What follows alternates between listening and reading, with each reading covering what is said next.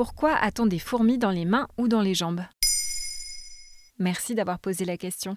On a tous connu cette sensation d'engourdissement d'un membre. Parfois, lorsque l'on reste dans la même position trop longtemps, qu'on dort sur son bras ou qu'on est mal assis. La sensation de paralysie est suivie par des picotements intenses, l'impression que de minuscules insectes se déplacent sous la peau. On dit d'ailleurs avoir des fourmis dans les jambes. Ah, attends, ma jambe s'est engourdie dans le train. Fourmis dans la jambe, c'est super douloureux. Frappe là. Sérieux D'où vient cette réaction?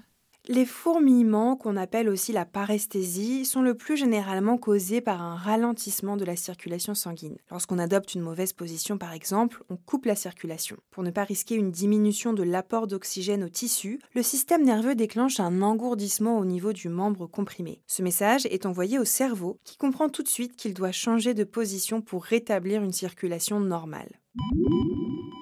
La plupart du temps, il suffit de se secouer pour que l'afflux de sang reparte correctement, mais parfois, les fourmis ne partent pas, elles sont alors le symptôme d'une maladie plus grave. Quelle maladie par exemple? Si les paresthésies s'accompagnent de troubles visuels, d'une difficulté à parler, d'une difficulté de coordination, d'une faiblesse ou d'une douleur inexpliquée, il faut vite se rendre à l'hôpital car il peut s'agir d'un AVC.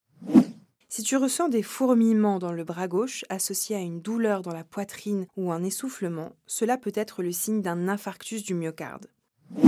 Dans d'autres cas, les fourmis peuvent aussi être le signe d'un diabète. Lorsque le niveau de sucre et de graisse dans le sang est trop élevé, il peut endommager les terminaisons nerveuses. On appelle cela la neuropathie diabétique et elle se traduit par des picotements dans les membres.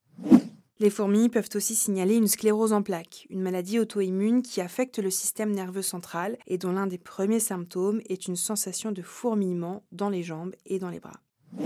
À partir de quand doit-on s'inquiéter? Si le symptôme devient récurrent, il vaut mieux en parler à un médecin, surtout s'il est associé à d'autres troubles, comme un trouble de la vision ou une faiblesse musculaire. Comme le précise un article du Figaro, le médecin pourra procéder à toute une série d'examens pour en trouver la cause, comme une analyse de sang afin d'effectuer le dosage du sucre dans le sang, une biopsie dans certains cas pour confirmer un diagnostic, une ponction lombaire pour une analyse du liquide céphalo-rachidien. Les examens radiologiques recherchent l'existence de symptômes compressifs en faisant appel, selon les localisations, au scanner ou à l'IRM.